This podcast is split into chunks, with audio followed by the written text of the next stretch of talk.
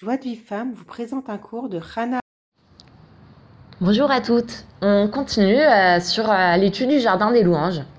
Alors en fait, on a raconté hier l'histoire du Ravarouche qui a eu des grandes dettes et qu'il s'est rapproché d'Hachem avec ses dettes. Il les a remboursées au bout d'un an. Il raconte, il dit le Rav, s'il n'avait pas eu la Emouna, alors non seulement il n'aurait pas remboursé ses dettes au bout d'un an, mais en plus de ça, il aurait certainement fait souffrir des gens parce que euh, tant que tu rembourses pas tes dettes, bah, tes créanciers, ils sont, ils sont pas bien, il leur manque de l'argent et tout ça, tu les fais souffrir. Il aurait eu peut-être des problèmes avec sa femme, il aurait accusé peut-être sa femme, il aurait pas pu écrire tous ses livres. Donc Béhémet, Béhémet, c'était pour le bien. Et donc nous, en fait, chaque fois qu'on a une épreuve, il faut vraiment se renforcer que tout ce qu'Hachem fait, c'est pour le bien. Pourquoi Hachem nous envoie cette épreuve? Pour prolonger notre prière. Et avant de commencer à prier, on ne peut pas, en fait, on ne peut pas commencer à prier tant qu'on n'a pas la foi que notre épreuve, elle est là pour notre bien et qu'on va recevoir de merveilleux cadeaux grâce à cette épreuve. Tant qu'on n'a pas ça, on ne peut pas prier parce que cette prière ne sera pas exaucée. Il y a pas mal de gens qui sont partis voir le Ravarouche et ont dit écoutez, je comprends pas, je prie, je prie, je prie, je suis pas exaucé. Il lui dit oui, bah t'as pas la foi. Bah, la, personne a dit mais si j'ai la foi puisque je me tourne vers Hachem, j'ai un problème, je me tourne vers Hachem, je prie, ça veut dire que j'ai la foi. Il lui dit oui, t'as la foi, mais t'as pas la foi que tout ce qu'Hachem il fait c'est pour le bien et que cette épreuve là, elle est pour ton bien. Et tant que t'as pas cette foi là, alors ta prière elle peut pas être exaucée. Donc il, dit que quand on a un problème, la première des choses qu'on doit faire, c'est remercier pour ce problème. Et après, on pourra, on pourra prier. Mais tant qu'on n'a pas remercié, on commence pas à prier. Il dit qu'une personne, elle se lance dans la des doutes et euh, bon, elle est pas bien, elle est mal, elle, elle est angoissée. Tant qu'elle a cette angoisse-là, elle peut pas commencer vraiment la Il faut qu'elle remercie. Il faut qu'elle euh, qu'elle qu'elle voit le bien là-dedans. Elle demande à Hachem qu'il l'aide à voir le bien dedans. Et une fois qu'elle est sortie de cette angoisse, alors elle peut commencer à prier. Il raconte l'histoire d'un avraire qui euh, n'arrivait pas à se lever le matin. Mais il ne il sait pas qu'il se levait euh, à 8h au lieu de 7h. Il se levait à 13h.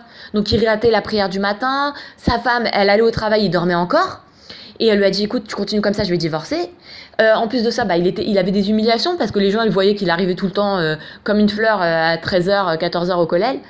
il a dit qu'est-ce que je fais? Il a dit d'abord, première des choses, il faut que tu aies l'aïmouna que cette épreuve-là, elle est là pour te rapprocher d'Hachem.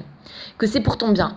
Et maintenant, après, tous les jours, tant que, tant que tous les jours, tu, que tu vas utiliser cette, souffrance pour te rapprocher d'Hachem et que tu vas prier dessus tous les jours, alors tu seras coupable d'aucune négligence. Ça veut dire qu'on va pas du ciel te dire bah t'es coupable, t'as pas prié à, l'heure la prière de Shacharit, t'as dormi beaucoup d'heures. On va pas te sentir coupable. Pourquoi? Parce que tu fais ton travail pour te sortir de ça.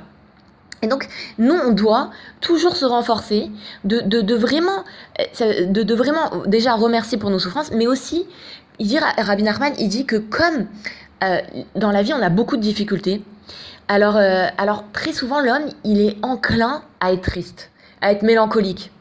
D'accord? Et, qu'est-ce qu'il doit faire? Il doit toujours trouver des raisons de se réjouir. Même faire des sottises, il dit. Même, même, même si tu dois, tu peux te réjouir avec des sottises, ou réjouis-toi avec des sottises, avec des blagues, avec, euh, avec lui. J'avais entendu que Rabbi Nachman, il jouait à des jeux d'enfants pour avoir la simra, pour être tout le temps des simra. C'est-à-dire que nous, on doit travailler coûte que coûte sur notre simra. Et, même, même si par exemple des fois on a une grande difficulté, on n'est pas bien et tout, il faut remercier beaucoup. Même Ravarouche, une fois j'ai lu dans un livre, il dit faut remercier une heure. T'as une souffrance, tu remercies une heure dessus. Et, et, et Bémet, quand on, remercie pour notre souffrance sincèrement de tout son cœur, après on voit le bien de cette souffrance et on n'a plus, on plus la rasera, on est joyeux. Alors il est que on se renforce et que, euh, et, que, et que vraiment on se renforce de vraiment voir toujours le bien dans tout ce qui nous arrive et remercier déjà Hachem pour tout le bien et remercier ensuite pour tous nos manques. Et euh, je vous souhaite une agréable journée. À très vite.